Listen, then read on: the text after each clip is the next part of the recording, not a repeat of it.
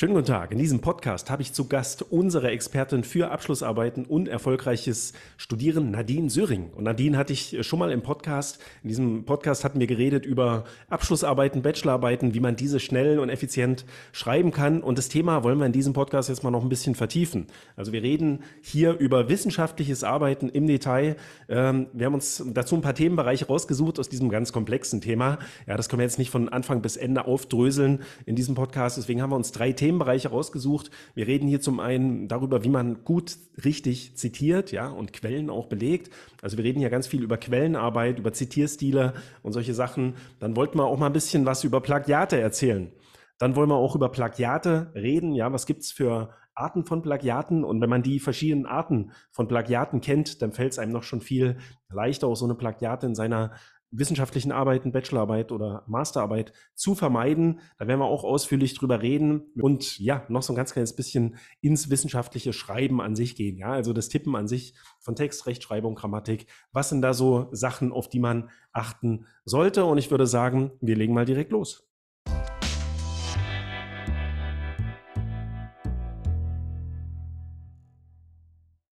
So Nadine, dann herzlich willkommen hier im Podcast zum zweiten Mal jetzt. Vielleicht kannst du uns noch mal ganz kurz ja dich vorstellen, erzählen, was du so machst, was dich zur Expertin äh, für Abschlussarbeiten machst. Ja, sag mal ein bisschen was über dich selbst. Ja, also erstmal vielen Dank, dass ich noch mal da sein darf. Mache ich total gerne. Und ich bin Nadine, Nadine Söring. Ich bin seit 17 Jahren Hochschullehrerin. Und genau das macht mich auch zur Expertin für Abschlussarbeiten, denn ich habe in den letzten 17 Jahren wirklich mehrere hundert arbeiten, betreuen oder begutachten dürfen, beides.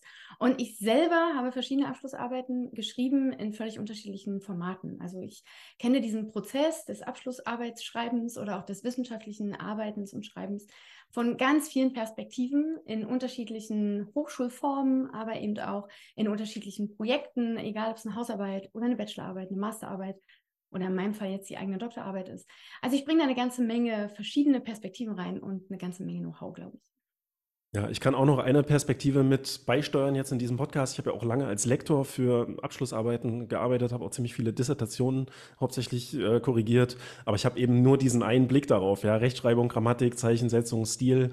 Als Lektor, also wenn, wenn man jetzt nicht Fachlektor ist, schaut man ja nicht unbedingt so auf solche Sachen wie wissenschaftliches Arbeiten, da geht es dann eher so um diese Korrektur, aber das werden wir auch noch mal ein bisschen ansprechen jetzt im Laufe von diesem Podcast. Aber wir wollten einsteigen ins wissenschaftliche Arbeiten. Wir haben uns ein paar Themen rausgesucht. Das allererste Thema, über das wir jetzt reden werden, sind, ja, ist das Thema Zitieren und Belegen. Ein Thema, was erfahrungsgemäß vielen Studierenden mehr oder weniger Probleme äh, bereitet. Vielleicht kannst du uns erstmal ein paar Worte dazu sagen, warum sollte ich mich überhaupt damit beschäftigen? Warum ist es wichtig?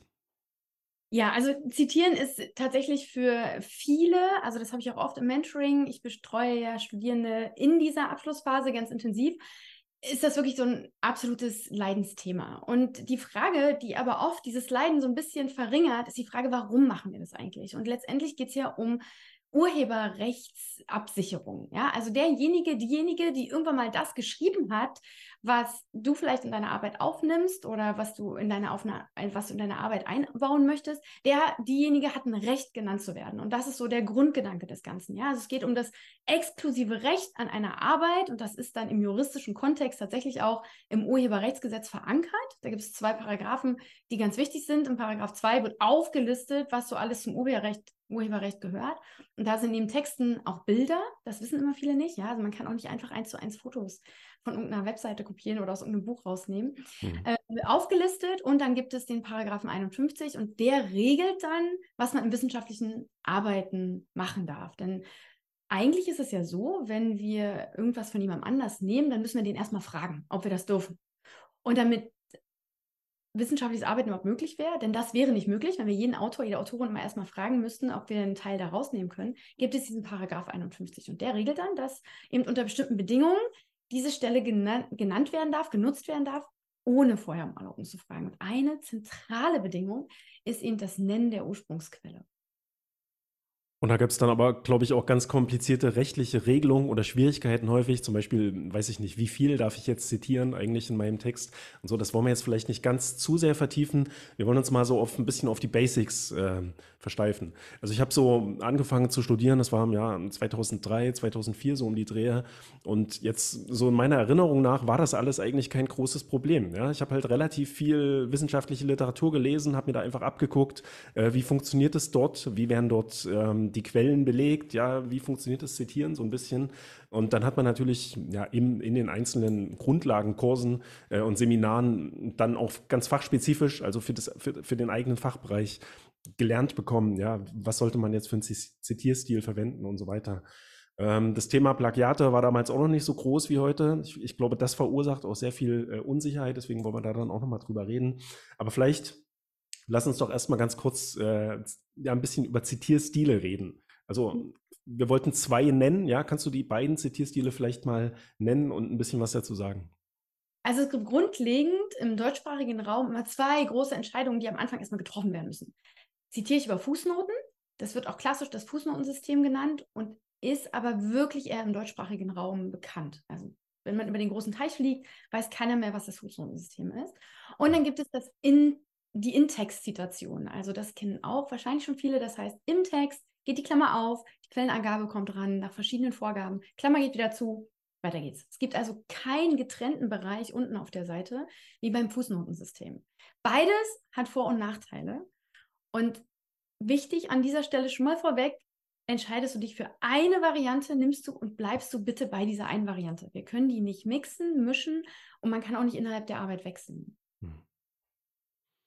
Und ähm, wir hatten im Vorgespräch kurz darüber geredet, dass wir über einmal das APA oder APA-Zitiersystem äh, reden wollen und über Harvard. Also Harvard kenne ich noch aus meiner Studienzeit, das war so der Klassiker irgendwie damals. Äh, APA ist ja auch weit verbreitet in verschiedenen Fachrichtungen, Psychologie, Sozialwissenschaften und so weiter. Ne? Letztendlich hängt das ja auch alles so ein bisschen ab eben vom Fachbereich. Aber das sind eben zwei sehr häufige. Und äh, ja, was kannst du sagen aus deiner Beratungstätigkeit? Was, was wird häufiger wo verwendet?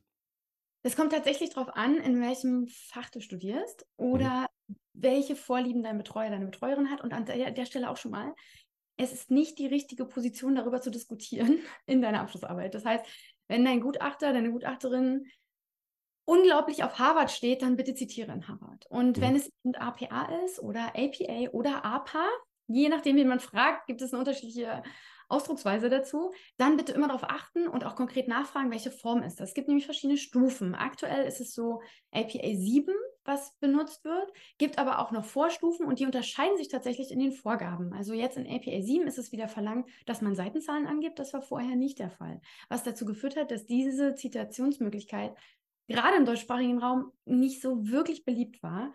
Denn natürlich ist es viel schwerer nachvollziehbar, wo eine Textstelle herkommt, wenn ich nur das Buch nenne, anstatt die genaue Textstelle zu nennen. Mhm. Und äh, wenn ich jetzt irgendwo studiere, äh, ich habe mich vielleicht an der IU beispielsweise eingeschrieben, äh, bin da im ersten Semester und soll so einen ersten Text schreiben, wie finde ich denn überhaupt raus, ja, was ich äh, da jetzt für ein System benutzen sollte? Oder kann ich mir einfach irgendwas aussuchen? Nee. Also in den seltenen Fällen kannst du dir irgendwas aussuchen. Wenn das so ist, dann weißt du jetzt, es gibt zwei groß äh, grundlegende Zitationsformen und dann suchst du dir eine und bleibst dabei. In den meisten Fällen, und ich weiß, dass es an der IU auch so ist, haben die verschiedenen Standorte oft Leitfäden zum wissenschaftlichen Arbeiten. Und da wird eigentlich ganz klar gesagt, bitte zitiere nach APA oder Harvard. Ich kenne beides von IU, würde aber sagen, die Tendenz geht gerade definitiv zu APA, APA, APA 7. Okay. Und das dann möglichst auch ja, im gesamten Studium durchziehen oder gibt es da auch Unterschiede, Unterschiede jetzt in den einzelnen Fachbereichen?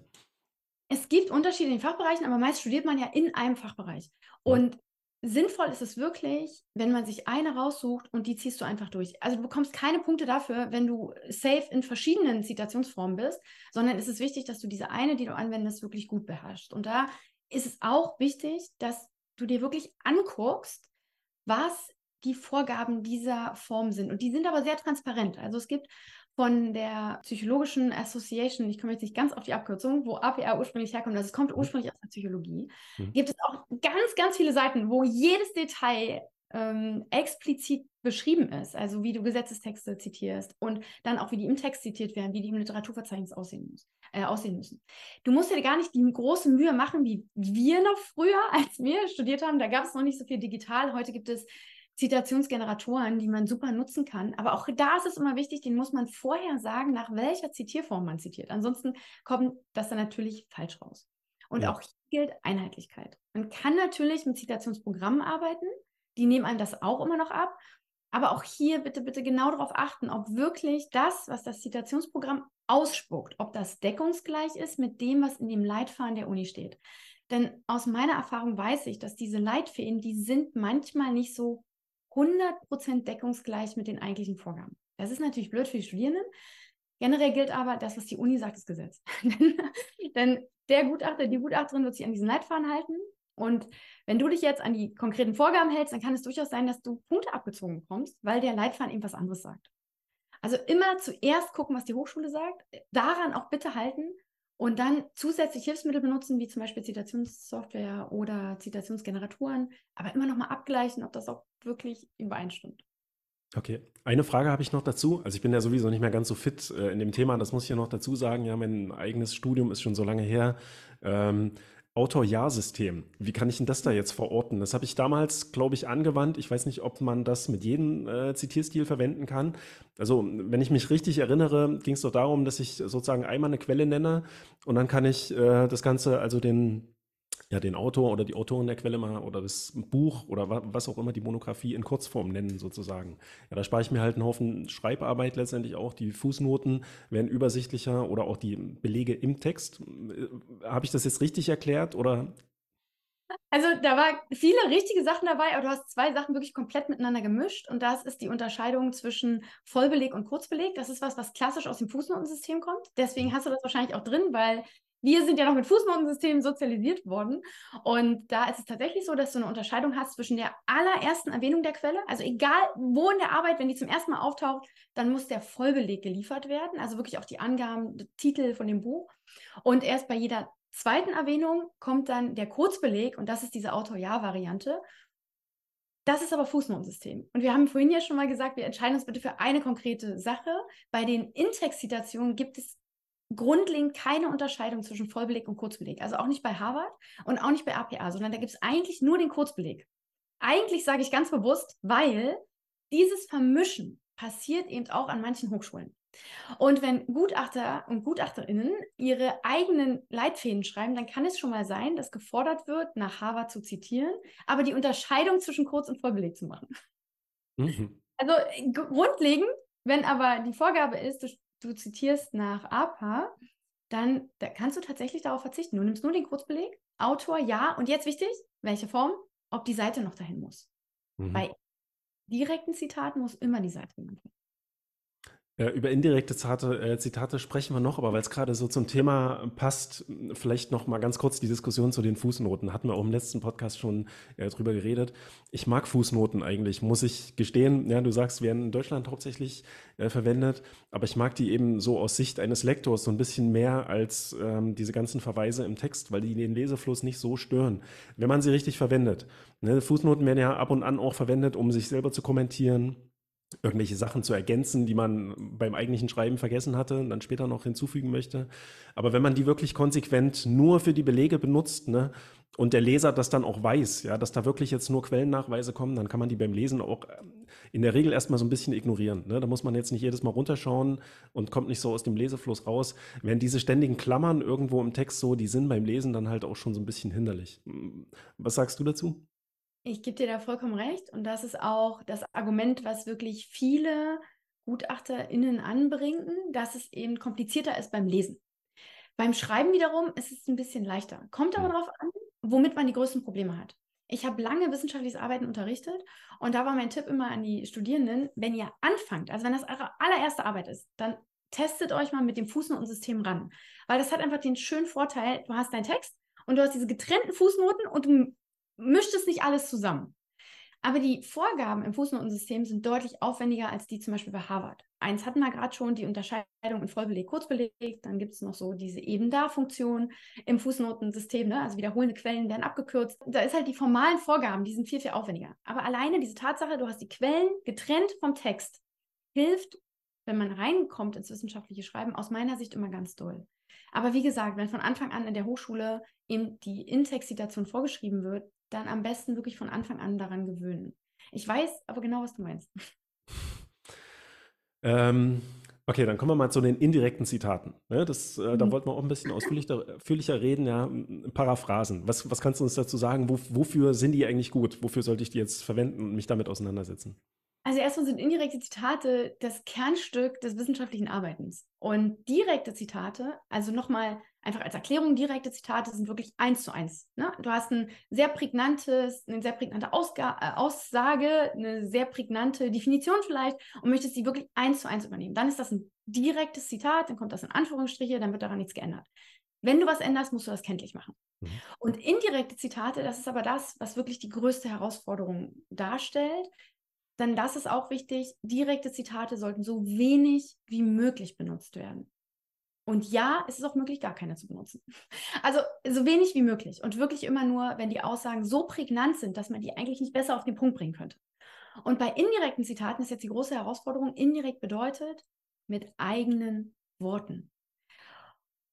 Und das ist wirklich etwas, was man üben muss. Und was auch wichtig ist, dass du dir vorher klar machst, was bedeutet mit eigenen Worten. Und ich hatte das schon vorgeschlagen in unserem Vorgespräch. Wir machen dazu am besten mal eine kleine Übung, weil dann bleibt wirklich im Kopf, glaube ich, für alle, die zuhören, die zugucken, für immer fest verankert, was ist ein indirektes Zitat. Gut, dann lass uns das mal machen. Du weißt nicht, was ich vorbereitet habe, ne? Das, das heißt, wir machen das wirklich äh, so, dass du aus dem Bauch raus mir bitte sagst, was für dich ein indirektes Zitat ist. Ich nenne dir jetzt ein Zitat, was eigentlich sehr prägnant ist, was man durchaus so in einer Arbeit schreiben könnte. Wir wollen das aber indirekt zitieren. Und ich habe ganz bewusst so ein prägnantes Zitat rausgesucht, weil ich ihm beweisen möchte, du kannst alles indirekt zitieren. Du kannst wirklich ohne direkte Zitate auskommen. Und wichtig an der Stelle vielleicht nochmal, du bekommst auch eben deine gute Note dafür, dass du gut indirekt zitiert hast, weil das eine Denkleistung ist. Mhm. Also ich bringe mal ein Beispiel, das aus dem Englischen tatsächlich übersetzt. Ähm, Einstein hat das mal gesagt, aber eben in seiner Zeit in den USA, deswegen ist das ursprünglich Englisch. Ich habe es ins Deutsche übersetzt. Und das Zitat laut Einstein heißt, der technologische Prozess ist wie eine Axt in den Händen eines krankhaften Kriminellen. Ich lese nochmal langsam. Der technologische Prozess ist wie eine Axt in den Händen eines krankhaften Kriminellen. Das wollen wir jetzt indirekt zitieren. Das würde ich jetzt so zitieren oder so wiedergeben. Eventuell. Also Einstein ähm, hat gesagt, würde ich dann schreiben, der technologische Prozess sei, äh, wie war es jetzt nochmal, das Zitat? Wie eine Axt in den Händen eines krankhaften Kriminellen. Ja, sei, würde ich letztendlich so zitieren dann wahrscheinlich oder wiedergeben, halt, sei wie eine Axt äh, in den Händen eines Kriminellen. Also ich würde wahrscheinlich einfach hauptsächlich als so ein Konjunktiv irgendwie verwenden und dann je nachdem halt, wie komplex die Aussage jetzt ist, das dann natürlich nochmal ähm, vielleicht erklären, interpretieren schon so ein bisschen, aber. Aber wie würdest du es interpretieren? Der technologische Prozess. Da muss ich mal ganz kurz ein bisschen überlegen. Ja, darfst du, sollst du, denn, erkläre ich in der Zeit, während du überlegst, genau das ist das, was beim indirekten Zitieren passiert. Du nimmst nicht sofort den Satz und spuckst irgendwas raus, weil dann wird es, und das war dein erstes Beispiel, ein direktes Zitat. Mhm. Ja, also dein, dein, erster Vorschlag ist ein direktes Zitat. Auch wenn du mhm. vorher sagst, Albert Einstein sagt, sei, spätestens, wenn du anfängst mit der technologische Prozess ist wie eine Axt in den Händen eines krankhaften Kriminellen, ist es ein direktes Zitat. Und das ist genau das, was wir nicht wollen. Mhm. Das, das Allerwichtigste, bevor man überhaupt indirekt zitiert, ist das, wozu du jetzt ganz viel Zeit hattest, nämlich darüber nachzudenken, was steht denn da eigentlich drin? Ja, jetzt müssen wir natürlich überlegen, was er damit eigentlich genau aussagen wollte. Ja, und ich würde schon sagen, es geht halt so in diese Richtung, dass das sozusagen auch ja, gefährlich ist so und man darauf achten sollte, wie man das, ja, die Ken Erkenntnisse, die man gewinnt, anwendet und so weiter. Also in diese Richtung würde ich das dann wahrscheinlich versuchen zu beschreiben. Genau, völlig richtig. Ja, du kannst sogar das, und das ist ganz wichtig, du kannst es total einkürzen, du kannst es länger machen, weil das vielleicht diese Aussage wirklich auch ein fundamentaler Teil in deiner Arbeit ist. Dann kannst du da einen ganzen Absatz draus machen. Du kannst es aber auch ganz kurz machen. Und in dem Fall würde auch wirklich indirekt zitiert sein, wenn du sagst, Albert Einstein weist auf die Gefahr der technologischen Entwicklung hin. Mhm. Ja, jetzt könnte man sagen, ja, aber technologisch steht im Ursprungszitat, das stimmt auch, weil das aber ein wirklich allgemeingültiges Wort ist. Und wenn man das vorher schon öfter aufgegriffen hat, also wenn das im Zusammenhang der Arbeit ist, kann man das tatsächlich also muss man das nicht in Anführungsstriche setzen. Aber wichtig ist wirklich, weil das ist das, was er macht, ne? Also, wenn ich mir vorstelle, ich habe einen krankhaften Kriminellen vor mir zu stehen, also das ist ja eine sehr bildliche Sprache. Kriminell ist jemand, der sich an Regeln hält. Mhm. Krankhaft, krankhaft macht ihn einfach auch noch zusätzlich unberechenbar. Und dann hat er auch noch eine Axt in der Hand, also äh, ein Werkzeug, was wirklich jeder bedienen kann, also wo ich nicht besonders intelligent sein muss, aber da geht eine echte Gefahr von aus, weil es diese ganzen Hürden, die es vielleicht sonst gibt, musst es bedienen können oder ne, hast bestimmte Regeln, die gelten halt alle nicht. Also es ist eine massive Gefahr, die er da sieht. Und genau so kannst du das indirekt zitieren. Solange du Worte aus dem Ursprungszitat benutzt, ist das ein direktes Zitat. Mhm. Ganz wichtig. Und als Ergänzung vielleicht, weil das erlebe ich auch immer im Mentoring, wenn wir solche Beispiele machen, dass es natürlich nicht darum geht, Synonyme zu finden. Ja, also so eine Beispiele kriege ich dann manchmal auch. Da wird dann halt aus der Axt ein Werkzeug zum Holzhacken gemacht oder äh, aus dem krankhaften Kriminellen ein Psycho. schwer eingeschränkter, psychologisch in Betreuung befindlicher Mann oder so, ne? Darum geht es nicht. Also es geht nicht darum, dass du Weltmeister, Weltmeisterin darin wirst, Synonyme zu finden, sondern es geht wirklich um diesen Schritt im Kopf. Also einmal raus aus dem Text. Was sagt denn der jetzt eigentlich? Hm. Was steckt denn dahinter? Was möchte er wirklich sagen? Was ist, was ist die Intention des Textes? Und jetzt schließt sich vielleicht der Kreis. Warum zumindest in den Abiturstufen, immer diese Gedichtsinterpretation. Ja. Die haben wir alle total gerne gemacht. Und aber was, was haben wir da gelernt? Diese Intention zu hinterfragen. Ne? Immer zu gucken, okay, was will der eigentlich damit sagen? Mhm. Das ist ein bisschen übertrieben teilweise. Ich weiß noch, Türmotiv und so. Da dachte ich immer, das hat er genommen, weil sich das reimt. Und nicht, weil, weil das ein Türmotiv ist. Aber letztendlich haben wir da wirklich trainiert bekommen, dieses zu hinterfragen, was dahinter ist. Und das ist das, was wir im indirekten Zitieren brauchen. Und jetzt wird vielleicht auch klarer, warum eben die indirekten Zitate so wertvoll sind für deine Arbeit, während die direkten Zitate überhaupt gar keine Punkte bringen. Weil abschreiben kann jeder. Ja, also ich kann mich auch äh, noch an meine Schulzeit erinnern, wenn ich daran denke, äh, dann denke ich auch manchmal, wir haben wirklich nur interpretiert. Also äh, irgendwie ein großer Teil der Gymnasialzeit zumindest bestand äh, aus Interpretieren. Das ist dann auf jeden Fall ganz hilfreich ne, beim wissenschaftlichen Arbeiten. Ähm, die großen Vorteile, die ich hier sehe, wenn man sich damit ein bisschen auseinandersetzt, ja, und selbst wenn man nicht so gut war in Deutsch beim Interpretieren, aber das einfach mal ein bisschen übt, ne, sind ja zwei Vorteile eigentlich. Ich beschäftige mich zum einen selber ausführlich oder noch ausführlicher mit dem Text ja, also auch äh, gedankliche und versuche das wirklich zu durchdringen. Und dann verstehe ich ja auch viel besser, warum ich das jetzt äh, auch nutzen sollte in meinem, in meinem Text und das Ganze verarbeiten sollte. Und auf der anderen Seite verstehen dann natürlich auch die Person, die äh, den Text prüft, ja, oder sich das dann durchliest, auch sofort so, okay, der hat es verstanden oder er hat es zumindest versucht zu verstehen. Vielleicht hat er es auch anders interpretiert, als ich das jetzt machen würde, aber äh, der hat es zumindest irgendwie durchdrungen. Und vielleicht noch eine Anmerkung dazu aus meiner Erfahrung als Lektor. Ich habe auch viele Arbeiten gelesen, die wirklich nur aus Zitaten bestanden. So das, da hast du dann irgendwie drei, vier Zitate auf einer Seite weiß ich nicht, damit, also konnte ich selber nie richtig damit viel anfangen. Also das ist dann einfach völlig so, dann fragt man sich auch selber, ja, findet der Mensch irgendwie keine eigenen Gedanken so, sondern muss dann eben immer nur die ganzen, also Gedanken von anderen wiedergeben und dann auch noch so wörtlich. Also ja. Das erlebe ich auch. Und die Ursache dessen ist aber oft wirklich, dass die Studierenden gar nicht wissen, dass sie das mit eigenen Worten wiedergeben sollen, sondern eher so kommt wie, na, aber das steht doch da schon ganz genau.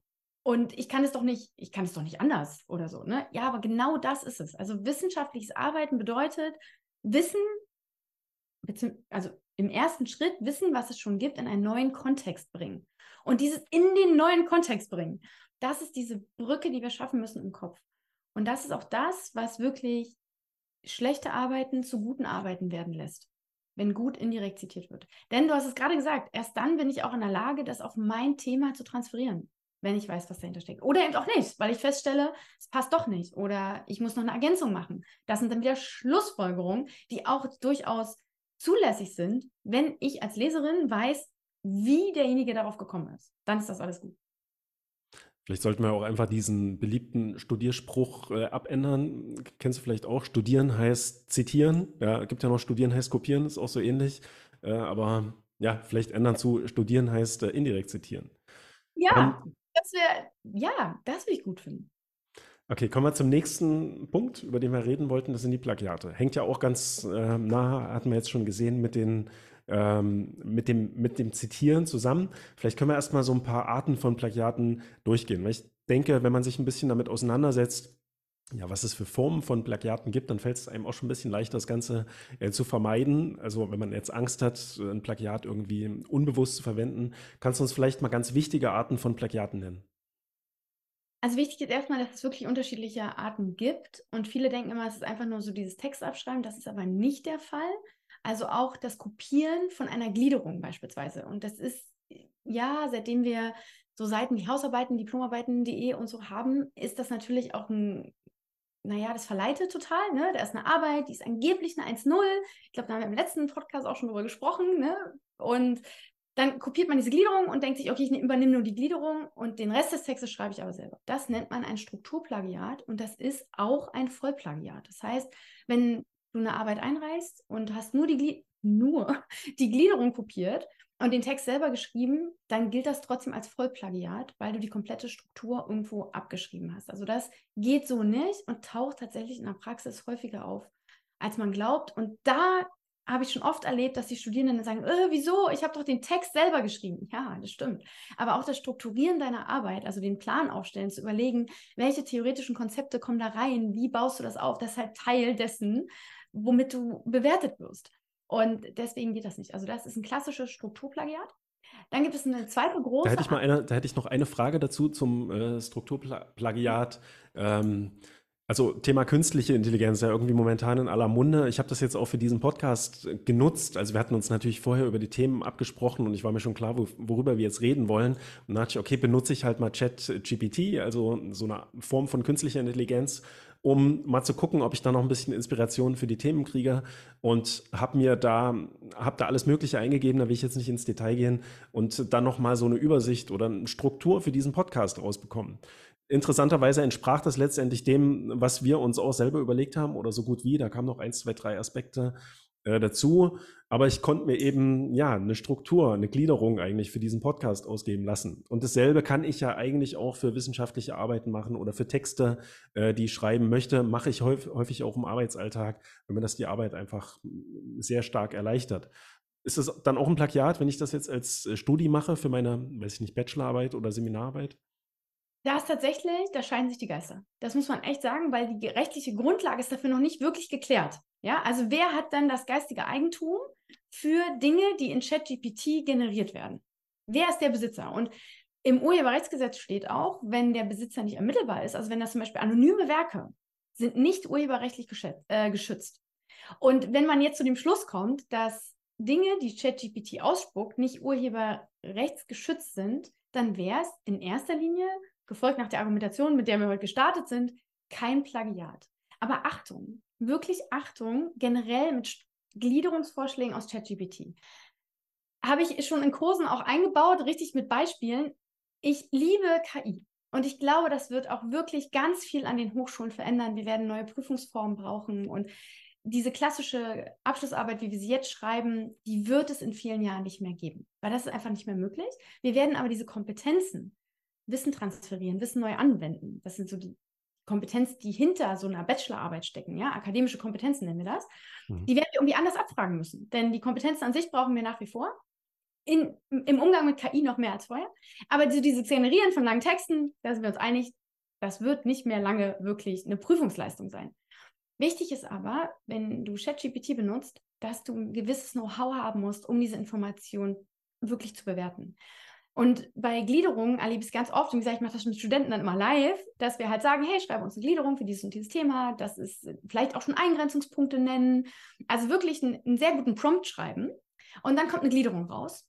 Und wir geben die Methodik vor, zum Beispiel eine qualitative Inhaltsanalyse. Und dann passiert es nicht selten, dass die Reihenfolge der Gliederungspunkte schlichtweg falsch ist. Also es gibt eine konkrete Vorgabe für die Struktur von wissenschaftlichen Arbeiten, die ist in der Regel immer gleich. Man hat einen einleitenden Teil, man hat einen Theorierahmen, man hat einen Methodikrahmen, Ergebnisse und eine Diskussion. Das ist immer gleich. Und ChatGPT macht es gerne, dass die Methodik vor den Theorierahmen kommt. Weil oben ja steht, wir machen das in der qualitativen Inhaltsanalyse.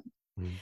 Und wenn man jetzt nicht weiß, dass es eigentlich andersrum ist, und bei Gliederungen für systematische Literature Review ist das noch viel schlimmer, dann passiert Folgendes, dann übernimmt man diese Gliederung und man hat wirklich einen großen Strukturfehler gemacht. Also dann ist gar nicht das Problem, dass man die Gliederung nicht selber erstellt hat, sondern das Problem ist wirklich, dass sie de facto nicht, der, nicht an der Struktur orientiert ist, die vorgegeben wird. Und das kann ein großes Problem werden. Wenn man ChatGPT dann sagt, ey, sag mal, ist das nicht so, dass die Struktur eine andere ist? Dann sagt der knallhart, oh ja, entschuldige bitte, ich habe mich geirrt, hier ist eine angepasste Gliederung. So. Mhm. Die ist dann auch richtig. Das Problem ist, wenn du das vorher nicht erkannt hast, weil du das Wissen nicht hast.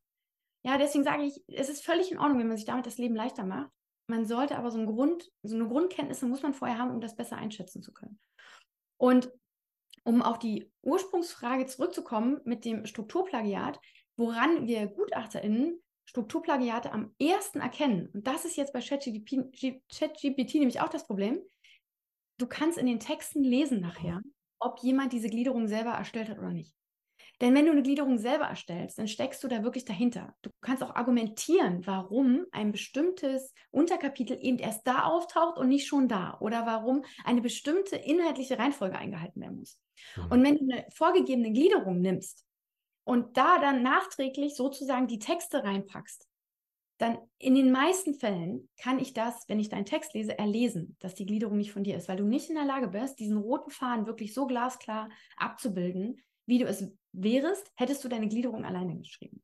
Das ist immer ein großes Problem. Deswegen als, oder deswegen ist mein Rat an dieser Stelle als Inspiration, wie man so ein Thema strukturieren kann, wie du rangehen kannst, in welche Ecken du gucken kannst. Perfekt. Nutzen. Ja? Ich bin überhaupt kein Freund davon, das zu verteufeln. Oder es gibt ja sogar Hochschulen, die sich einbilden, man könnte das verbieten. So. Aber bitte, bitte, bitte immer mit gesundem Menschenverstand drauf gucken und wirklich nochmal reflektieren. Passt das so? Was kann ich oder beziehungsweise was kann ich da jetzt noch ergänzen, anpassen, damit es zu meinem Thema passt. Und immer die Gegenprobe machen. Wenn du eine Gliederung aufgestellt hast, dann versuch mal einer unbedachten Person, also jemand, der nicht mit dir im Thema steht, zu erklären, warum du diese Gliederung so gemacht hast. Wenn du das kannst, ohne dass du auf die Gliederung guckst, dann sitzt der rote Faden, dann kannst du mit der Gliederung weitermachen. Ja, so mache ich das eigentlich auch beim Podcast. Also wenn ich äh, so einen Podcast wie hier vorbereite, ich habe dann meine Gliederung so einigermaßen fertig und dann rede ich das einfach vor mir selber nochmal so ein bisschen hin, ja, und fange schon an, so ein paar Punkte zu besprechen. Und dann komme ich so automatisch da rein, erstmal über, zu überlegen, war das jetzt wirklich sinnvoll? Macht es Sinn, da das Thema so einzubauen und so? Also äh, das ist auf jeden Fall eine gute Strategie, da auch einfach mal darüber zu reden. Wenn man jetzt jemanden hat, ja, dem man das erzählen kann, dann redet man eben mit sich selber. Aber einfach mal laut äh, darüber reden. Was gibt es noch für Plagiate? Es gibt vor allen Dingen noch das Übersetzungsplagiat. Das taucht auch ganz oft auf. Gerade in Zeiten von DeepL macht man das ja gerne. man packt da ein englisches Paper rein. Mache ich übrigens auch. Ja, ich bin gut, verhandlungssicher in Englisch und dennoch ist es natürlich leichter, um zu gucken, hat das Paper was mit meinem Forschungsthema zu tun oder nicht.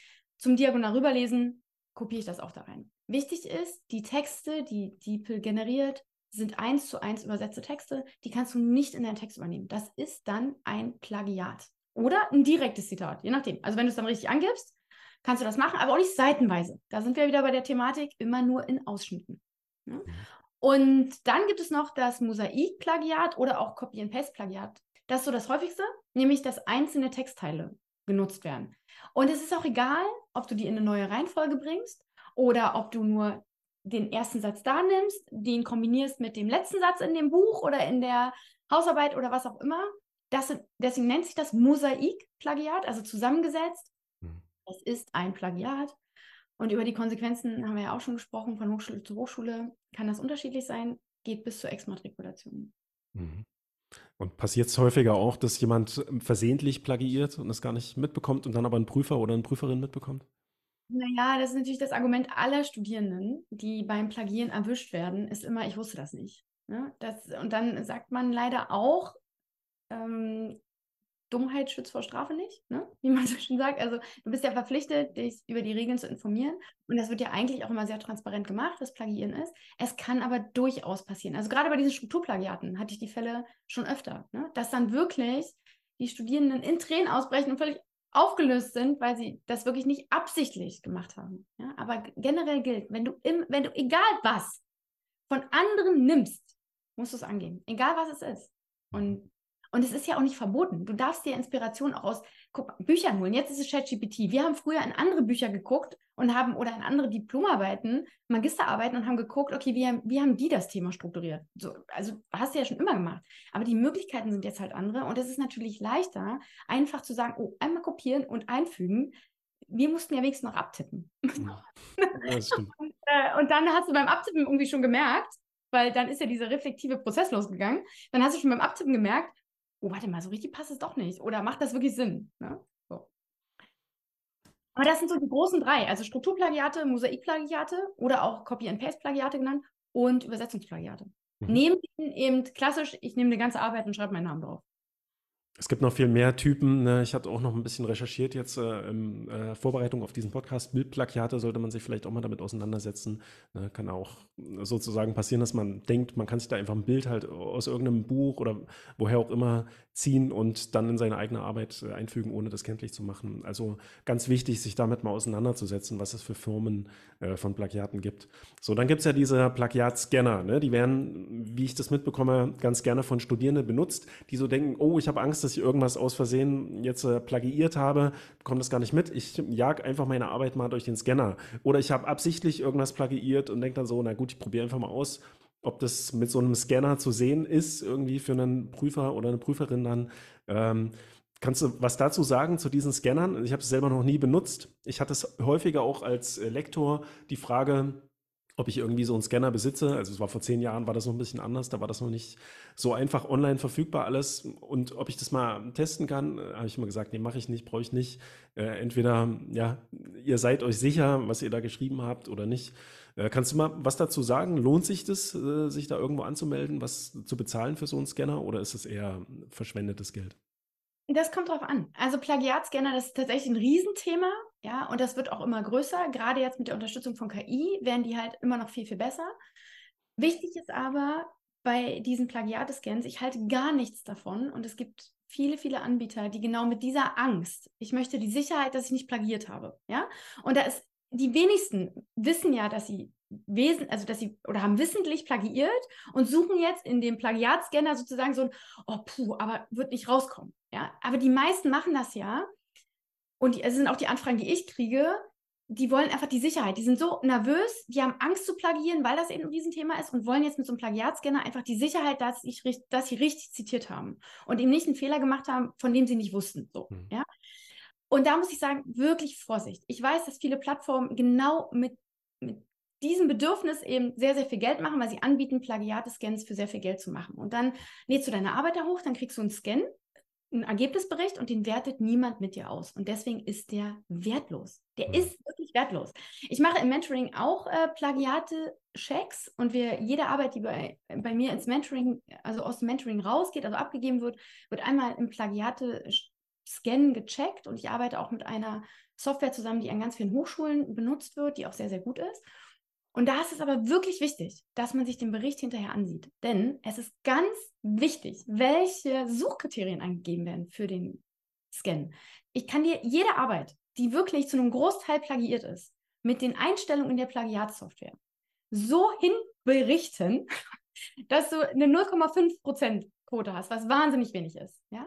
Oder ich kann dir jede Arbeit, die wirklich sehr, sehr gut geschrieben ist, wo jeder Satz dreimal durchdacht wurde, wo jede Quelle dran steht, kann ich dir durch Einstellung in den Plagiat-Scan so machen, dass wir 10, 20, 30 Prozent als Plagiat angegeben haben. Und wenn man da nicht in den Bericht guckt, wenn man sich das nicht anguckt mit jemandem, der wirklich ein bisschen Ahnung davon hat, dann denkst du entweder, oh super, alles easy, oder du brichst in totale Panik aus, völlig unberechtigt. Also das ist wirklich wichtig. Wenn du, wenn ihr so ein Plagiat-Scan irgendwo macht, bitte, bitte, lasst euch entweder sagen, nach welchen Kriterien gesucht wurde. Und ein Kriterium ist zum Beispiel, wie viele zusammenhängende Worte werden gesucht, in welchen Quellen wird gesucht. Also hat diese Software wirklich Zugang auch zu, ähm, also auch zu äh, Literatur, die hinter einer Paywall liegt zum Beispiel. Ne? Wenn das nicht der Fall ist, dann könnt ihr den auch in der Tonne treten. Und so, ne? Also, oder hat, oder werden sämtliche digitale Arbeiten, die auf sämtlichen Plattformen hochgeladen werden, mitgecheckt oder eben nicht. In welchen Zusammenhängen wird gesucht? Wie viele Worte müssen zusammenhängend bestehen? Werden zum Beispiel Dinge ausgegliedert, wie solche Formulierungen im folgenden Kapitel, nachdem im zweiten Kapitel die Theoriebasis deutlich wird, wird jetzt im dritten Kapitel blablabla. So, das sind natürlich Sätze, die tauchen immer wieder auf. Oder mhm. im folgenden folgt die Zusammenfassung, ne? Oder irgendwas. Das taucht immer wieder auf. Das ist dann natürlich kein Plagiat. Und wird sowas rausgefiltert. Das sind so ganz, ganz viele Aspekte, die wirklich eine Rolle spielen, ob dieser Bericht irgendeinen Rückschluss darauf liefert, ob plagiert wurde oder nicht. Und das ist auch das, was wir GutachterInnen machen, wenn wir so eine Arbeit durch eine Plagiatsoftware schießen, und es gibt verschiedene an den Hochschulen, dass wir uns diesen Bericht angucken. Und dann ist es aber auch, muss ich sagen, aus Gutachterin-Sicht, eine Riesenhilfe. Ja, weil dann natürlich angezeigt wird, oh, es gibt hier irgendwie x Prozent Übereinstimmung mit Arbeit XY und die kannst du da runterladen. Und das vielleicht auch nochmal als Hinweis für alle, die denken, ja, cool, aber wenn es da nur angezeigt wird, also, hm, wenn ich zum Beispiel bei dem super Grin Verlag, hm. ein Negativbeispiel, ich hoffe, die schwärzen mich dafür mal nicht irgendwann an, aber das ist einfach auch ein Negativbeispiel. Wenn ich zum Beispiel beim Grin Verlag eine Arbeit gekauft habe als Studierende, weil ich halt dachte, okay, wenn ich die jetzt kaufe, dann hat ja keiner Zugriff darauf. Ne? Also ich sehe ja immer nur diesen, diese Einleitung und dann gibt es so ganz clevere Studierende, die ändern dann in der Arbeit das, was man online lesen kann und denken sich, safe. Nee, funktioniert nicht. Wenn der Plagiatscan gut ist, dann geht er hinter Paywalls und dann zeigt er eben an, aus dieser Arbeit ist kopiert worden.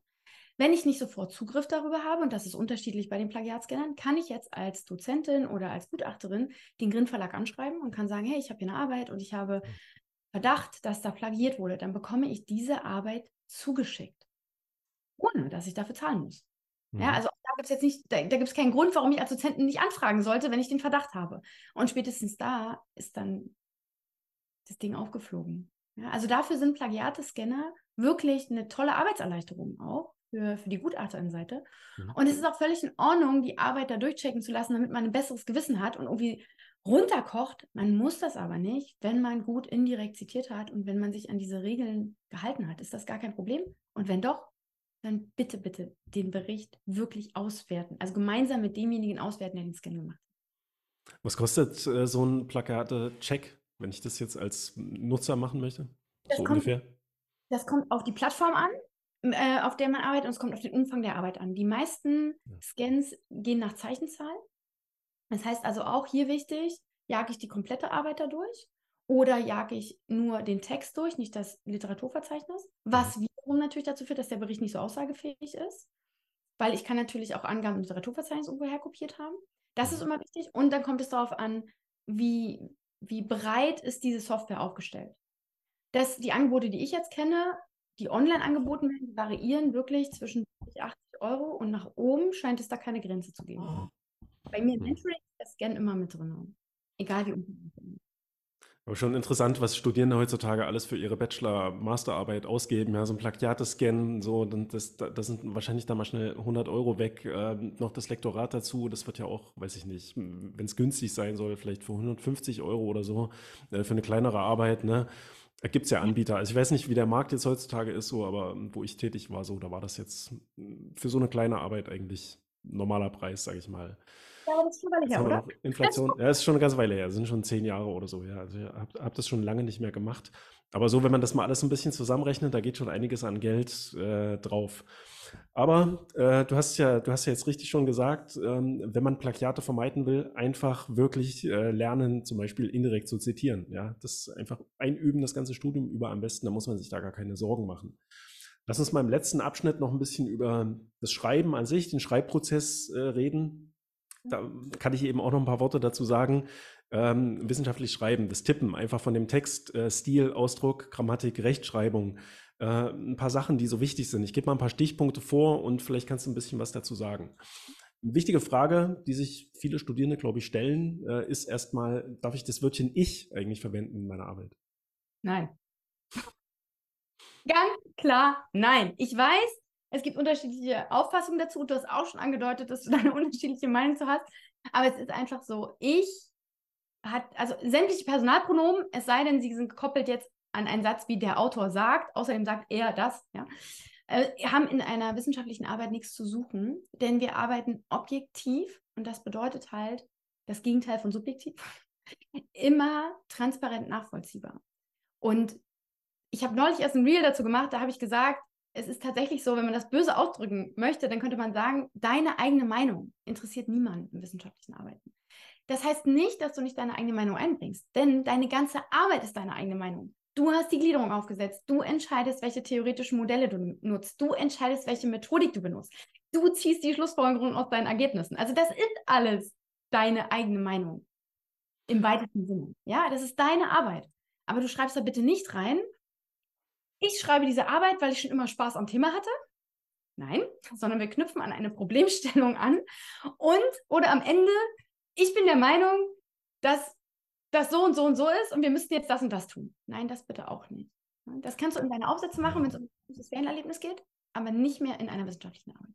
Okay. Und ist ja aber jetzt nicht jedes Mal so, dass wenn ich jetzt ich als Wort äh, verwende, dass ich da meine Ma Meinung wiedergebe. Also als Beispiel, wenn ich jetzt schreibe, ich habe die Daten so und so erhoben. Das ist jetzt nicht meine Meinung, sondern dann einfach. Und warum ich das sage, oder du hast schon angedeutet, ich habe da vielleicht ein bisschen eine andere Meinung dazu, habe ich jetzt nicht unbedingt. Ich frage mich halt nur, warum das so Usus ist oder was daran so schlimm ist, äh, ich zu verwenden. Stattdessen wird dann halt ganz häufig in den Arbeiten geschrieben, der Autor sagt oder die Autorin meint äh, oder was auch immer. Das finde ich dann halt auch mal ein bisschen komisch. Da kann man auch gleich ich sagen. Ja, oder. Recht, also, das ist komisch, ja. Und ich, entschuldige, wenn ich dir ins Wort falle, aber ich mag dieses, die Autorin, der Autor auch nicht, sollte man auch wirklich nicht machen. Das ist nämlich stilistisch überhaupt nicht schön. Und auch wenn es feste Regeln fürs wissenschaftliche Schreiben gibt, ist stilistisch, ist es eigentlich, also es ist ein großes Ziel, dass es auch stilistisch ordentlich ist. Da gibt es ein paar Vorgaben. Und zum Beispiel kannst du immer sagen, die Daten werden wie folgt erhoben. Du machst das einfach passiv.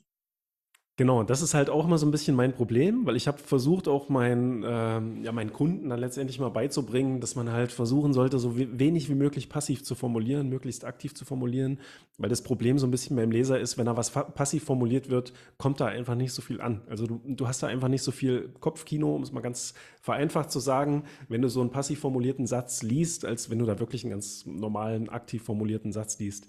Also das beißt sich dann halt immer so ein bisschen, aber so ist dann eben nun mal auch wissenschaftliches Schreiben, wissenschaftliches Arbeiten. Ne, es muss ja jetzt nicht in so ein Beamtendeutsch ausarten, aber ähm, ich gebe dir da schon recht, ja, wenn man objektiv irgendwie versucht zu schreiben und da versucht, so seine eigene subjektive Meinung zumindest großteils rauszuhalten oder auch einfach zu trennen oder viel klarer erkenntlich zu machen, dann lässt man das Wörtchen ich vielleicht besser weg. Aber gibt es da einen Punkteabzug, wenn man es irgendwie doch mal verwendet? Oder? Du schreibst Romane. Ne? Also bei Romanen, da geht es darum, Bilder im Kopf zu erzeugen. Da möchte ich, dass die Sätze fesseln und derjenige in die Welt mitgenommen wird. Und genau das wollen wir ja im wissenschaftlichen Arbeiten nicht. Ne? Also es geht um wirklich reproduzierbare, valide, objektive Herangehensweisen, Strukturierung. Und da ist eben diese Ich-Form total hinderlich. Ja, und es ist so, es gibt dafür Abzug. Ich möchte jetzt aber ein bisschen aufbrechen. das ist tatsächlich im deutschsprachigen Raum noch sehr, sehr streng. Wer auf internationale Tagungen fährt und ganz besonders im US-amerikanischen Raum, ist das gang und gäbe, dass auch in Papern, also in, in Artikeln, die auf äh, Konferenzen, auf Tagungen veröffentlicht wird, also die neuesten Forschungsergebnisse werden häufig in Papern veröffentlicht, dass in diesen Papern immer von we did oder so äh, gesprochen wird oder eben von, von me, myself. Also das ist in US-amerikanischen Papern tatsächlich gang und gäbe. In, Im deutschsprachigen Raum ist das noch lange nicht angekommen. Wird auch sicher noch viele Jahre dauern. Ich hoffe nicht. Also ich hoffe, das geht ein bisschen schneller. Ich sehe da eigentlich überhaupt kein Problem, mal auch sich halt ich als Autor sozusagen zu nennen. Man hat es eben nur mal geschrieben. Ähm, aber das werde werd ich jetzt wahrscheinlich nicht mehr ändern so und es ist auch äh, okay so. Zweiter Punkt, den ja, der ein Punkt ist, der auch viele beschäftigt, mehr oder weniger, äh, ist die Frage nach äh, geschlechtersensiblem Schreiben, ja, oder Gendering, wie man wie es nennt, äh, Gender-Schreibweise. Was hast du da für eine Meinung dazu? Also ich weiß, dass ich mich, äh, das ist egal, was man dazu sagt, man eckt an einer Partei immer an. Ich habe da aber eine sehr klare Meinung dazu. Ich bin definitiv fürs Gendern und ich denke auch, dass solche Vorsätze wie äh, aus Grund der Lesbarkeit wird auf das Gender in der Arbeit verzichtet, überhaupt nicht mehr zeitgemäß sind. Und ich kann jetzt aber nicht das rechtlich begründen, denn wir haben keine rechtliche Grundlage dafür. Das muss man immer ganz klar sagen. Es gibt keine rechtliche Grundlage fürs Gendern. Es ist aus meiner Sicht eher eine linguistische, also eine eine sprachliche und eine sprachfördernde Sache. Denn Sprache bildet einfach, Sprache prägt. Und ich denke, wir sind in einem Zeitalter angekommen, wo wir einfach alle Geschlechter damit aufnehmen, also wo wir nicht mehr so diese einseitige Sprache haben. Und deswegen bin ich persönlich fürs Gendern, versuche auch immer, hast du vielleicht gemerkt, mir immer ganz viel Mühe zu geben, dass ich auch im Mündlichen irgendwie immer zumindest beide Formen anspreche. Aber letztendlich muss das jeder für sich entscheiden. Wovon ich aber abrate, ist auch an dieser Stelle politische Diskussionen anzufangen mit den GutachterInnen. Ja, also es ist nicht wirklich clever, wenn dein Gutachter, deine Gutachterin sagt, ich möchte, dass sie gendern oder wenn es von der Hochschule sogar eine Vorgabe gibt, dann zu argumentieren, es gibt keine rechtliche Grundlage dafür, ich mache das, wie ich das gerne möchte. Das kann man, klar, aber dann bitte auch die Verantwortung dafür tragen, dass es event, also dass die Arbeit eventuell unter einem anderen Gesichtspunkt gelesen wird. Das ist, kann man auch diskutieren, nicht in Ordnung, denn es geht um den Inhalt der Arbeit. Ne? Aber wir alle kennen den Überstrahlungseffekt. Ja, Irradiation ist genau ist dieses Phänomen dahinter. Das heißt also, wenn ich irgendwie einen schlechten Eindruck habe, dann schwingt das immer mit. Und das muss man ganz ehrlich so sagen, das muss nicht sein, nicht bei der Abschlussarbeit. Also von daher soll da jeder seine Meinung bilden, aber vielleicht ist die Abschlussarbeit nicht die richtige Plattform, um das zu diskutieren. Mhm. Ja, ich selbst habe nur ein bisschen meine Schwierigkeiten mit verschiedenen Formen irgendwie. Das ist auch einfach nur aus Sicht eines Lektors macht ein Text halt teilweise schwer zu lesen. Also ich habe hier diejenigen, die uns auf YouTube zugucken, äh, die sehen das. Ich halte das in die Kamera ein Studienskript äh, von der IU, ja, Einführungswissenschaftliche Arbeiten. Und äh, in dem Skript, und ich glaube, es ist mittlerweile in allen Skripten an der IU so, wird halt so diese Punkteform verwendet. Und es ergibt manchmal so skurrile Sätze, äh, da stolper ich beim Lesen halt immer wieder drüber. So, ich kann das im Kopf dann einfach nicht no normal mitdenken und mitlesen. Halt, wenn da, wenn da steht zum Beispiel ein Doppelpunkt äh, E und dann, weiß ich nicht, Vorschau Doppelpunkt in und so. Und das ist super schwer für mich dann da irgendwie mitzulesen. Also ich frage mich, warum kann man nicht einfach schreiben, ein Forscher oder eine Forscherin und wer auch immer sich noch da angesprochen fühlt. Ich glaube, die Schwierigkeit ist ja dann eben manchmal auch noch sozusagen, ja, dass es dann eben nicht nur diese beiden Geschlechter gibt, so, sondern alle irgendwie so inklusiv äh, mitzunennen. Das ist dann vielleicht wahrscheinlich auch das Ziel damit, dann eben so diese Punkteformen sowas zu verwenden. Aber ich weiß nicht, ob wir hier einfach nur noch nicht die richtigen ja, den richtigen Stil für uns gefunden haben, so dass die Texte trotzdem äh, lesbar bleiben, weil grundsätzlich finde ich es ja auch gut, da, dass man eben nicht, weiß ich nicht, Geschlechter oder Gruppen von Menschen auch äh, ausschließt, sondern da eben versucht, alle mit einzubeziehen. Ne? Also auch ganz schwieriges Thema, finde ich. Ja, häufig geben es die Hochschulen ja mittlerweile auch vor. Ich glaube, an der EU wird es empfohlen, soweit ich weiß, ähm, dass man dann eine zumindest geschlechtersensible Sprache äh, benutzt. Da wird aber jetzt nicht vorgegeben, welche Form man benutzt, beispielsweise. Diese Form mit den Punkten ist gerade die in Deutschland wirklich häufigste, weil ja auch die öffentlich-rechtlichen Sender sich dazu verpflichtet haben. Ne? Also alles, was wie öffentlich-rechtlich im Medienraum ist, wird mit diesen Innen äh, gemacht. Ich gebe dir aber recht, aus Lektoratssicht gibt es tatsächlich auch Formen, wo das nicht möglich ist. Also wo es von der, von der Rechtschreibregel nicht möglich ist. Denn das geht immer nur, wenn du durch die Endung sozusagen die erste Form, wenn es die dann nicht mehr gibt. Also, aber es ist tatsächlich so, dass da viele Sachen noch nicht geklärt sind. Ja. Und dennoch, glaube ich, ist der Schritt nach vorne der richtige. Also eher zu überlegen, okay, wie kriegen wir es hin? Das ist auch eine Gewöhnungssache. Ne? Wenn du ein paar Texte so gelesen hast, dann gewöhnst du dich einfach daran. Das ist wirklich eine Gewöhnungssache. Und Sprache entwickelt sich einfach über die letzten Jahre. Wir brauchen uns nur immer die, das Jugendwort angucken ne? oder so die Entwicklung der Sprache. Da sind ganz, ganz viele Sachen schon verändert worden an der Sprache. Warum nicht jetzt auch die Gleichberechtigung in die Sprache einziehen lassen? Also das ist, glaube ich, so ein Prozess, aber aus meiner Sicht ist der Schritt nach vorne der zielführende als der Schritt nach hinten.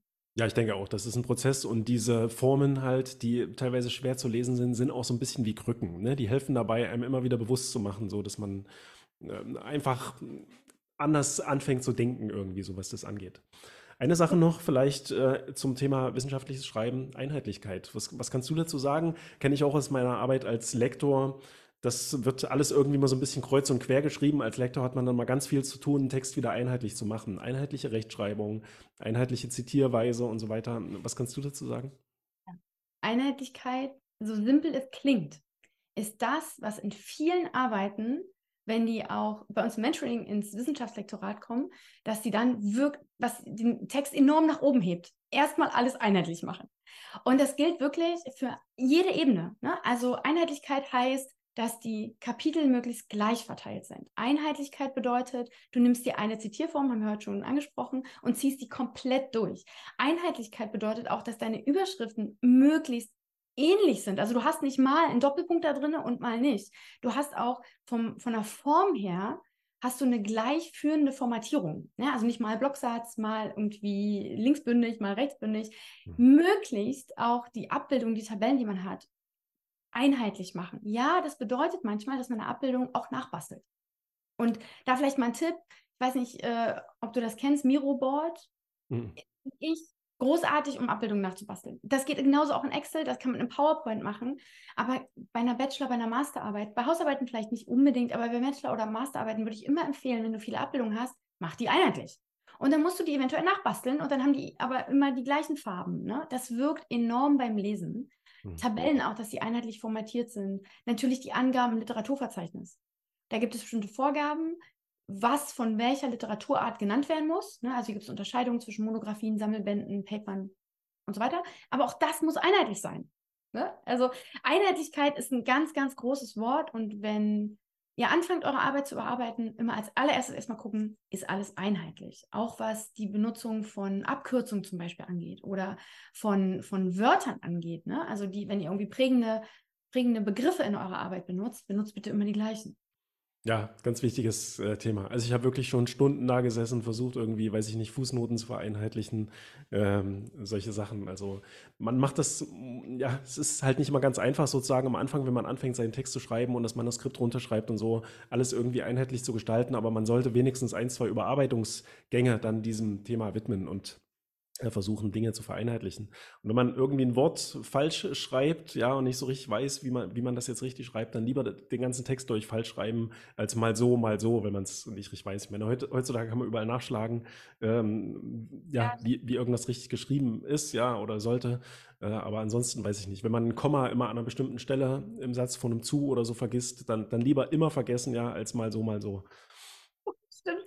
Ja. Und meist zeigt Word es ja heutzutage auch schon an. Ja. Also das wahnsinnig viel angezeigt. So, das stimmt. Die, die Hilfe kann man natürlich auch benutzen. Wobei ich diese Rechtschreibprüfung von Word, ich weiß nicht, wie die heutzutage ist. So, ich, ich benutze die eigentlich schon seit vielen Jahren gar nicht mehr oder nur mal kurz drüber zu gucken. So, da waren früher immer sehr viele Fehler drin. Mittlerweile ist die bestimmt auch so ein bisschen äh, besser geworden. Aber beim Schreiben an sich schalte ich das eigentlich mal aus, weil ich mag das halt nicht, wenn ich jetzt einen Text schreibe und da wird dann ständig irgendwas hm, unterkringelt. Das zieht mich mal so ein bisschen aus dem Lesefluss. Aber das ist nur noch so ein kleiner Tipp zum Schreiben an sich. Vielleicht sagst du uns jetzt zum Schluss, ähm, weil du hast jetzt schon hier und da dein Mentoring erwähnt, vielleicht kannst du noch mal sagen, was ist denn das eigentlich genau? Ja, wie läuft es ab äh, und wie kommt man da rein in das Programm? Also deine erfolgreiche Abschlussarbeit, so heißt das Coaching- und Mentoring-Programm, es ist so eine Mischung aus Coaching und Mentoring, ist das Programm, mit dem ich online ganz viel arbeite. Und das hat das klare Ziel, dass die Studentinnen und Studenten halt in ihren vorgegebenen Wochen, und das kann ja völlig unterschiedlich sein, manchmal sind es nur noch sehr wenige, manchmal sind es schon mehr, mit ihrer Wunschnote eben ihre Arbeit einreichen und dabei aber nicht total im Frust versinken, sondern wirklich mit Struktur und Plan durch diese Phase kommen. Also das große Ziel ist wirklich, diese Phase auch genießen zu können. Denn das ist, das Ab das ist der Abschluss deines Studiums. Also, ne, wenn du in der Phase bist, hast du schon so viel geschafft. Und ich verstehe einfach nicht, warum oder wo der Sinn liegt, sich diese Wochen oder Monate, das ist immer ganz unterschiedlich, so zu stressen und irgendwie am Ende dieser coolen Studienzeit dann so miese Erlebnisse zu haben. Und das muss auch nicht sein. Denn wenn man mit Struktur daran geht, wenn du einfach lernst, wie man so eine Gliederung erstellt, was die grundlegenden Regeln sind fürs wissenschaftliche Arbeiten, dann kommst du da easy durch. Und um das zu erreichen, baut dieses Programm einfach auf drei großen Säulen auf. Also wir machen Organisationsstruktur, wo wir genau gucken, was ist für dich der richtige Zeitplan, was brauchst du jetzt. Dann gibt es eine Säule Motivation und Begleitung. Das heißt, ich bin wirklich mit meinem kompletten Wissen und Know-how an deiner Seite bis zu deiner Abgabe. Und es gibt am Ende auch noch eine wissenschaftliche Korrektur und über den ganzen Prozess hinweg immer wieder Feedback zu deinen einzelnen Meilensteinen. Und dieses ganze Komplettpaket sorgt dann dafür, dass du wirklich mit einer richtig guten Note, wenn du das möchtest, und entspannt durch den Prozess kommst. Achso, und äh, wo tritt man am besten in Kontakt mit dir? Über deine Webseite oder? Entweder über die Webseite oder über Instagram. Und dann gibt es auch über die Webseite die Möglichkeit, sich ein kostenloses Plan Planungsgespräch zu buchen, wo wir uns also wirklich persönlich kennenlernen. Denn wenn, wenn du ins Mentoring kommst, dann arbeiten wir sehr eng miteinander. Das heißt, wir müssen auch miteinander arbeiten können. Wir müssen uns leiden können, sozusagen. ja. Und äh, wir lernen uns also persönlich kennen in diesem Planungsgespräch und gucken vor allen Dingen, wo stehst denn du gerade? Was brauchst du? Oder was glaube ich, was du brauchst? Und kann ich dir, kann ich dir dabei helfen? Und wollen wir das gemeinsam machen? Das ist so das Ziel des Planungsgesprächs. Und dann legen wir los. Und wichtig ist, dass die, dieses ganze Programm ganz individuell an deiner Arbeit passiert. Also, dass wir uns wirklich immer mit deinem Thema beschäftigen. Wenn du das noch nicht hast, arbeiten wir deine Forschungsfrage, deine Gliederung, deine Methodik. Also, wir gehen wirklich die einzelnen Schritte gemeinsam durch Oder vielleicht hast du das auch alles schon und bist total gefrustet, weil der Abgabe immer näher rückt. Dann steigen wir da ein, wo du gerade stehst. Das ist so die Grundidee des Ganzen. Ja, cool, Nadine. Äh, dann vielen Dank für das Gespräch, für das zweite Gespräch. Ich werde jetzt noch ein bisschen in die Sonne gehen, ja. Also wer uns hier auf YouTube äh, zuschaut, der sieht, hier ist jetzt bei mir immer heller und heller geworden, ja, weil die Sonne hier schon recht tief steht. Und ins Wochenende, ich weiß nicht, was machst du? Ist es jetzt Wochenende? Hast du was vor? Ja, ich habe tatsächlich äh, was vor. Ich werde ein bisschen an meiner Dis schreiben. Dann haben wir ein bisschen Familienzeit. Und dann bereite ich noch Mentorings vor und nach. Äh, Feedbacks, das ist so das, was ich heute noch mache und dann auch noch ein bisschen am Wochenende. Alles klar. Dann bis zum nächsten Mal. Tschüss. Vielen lieben Dank. Tschüss.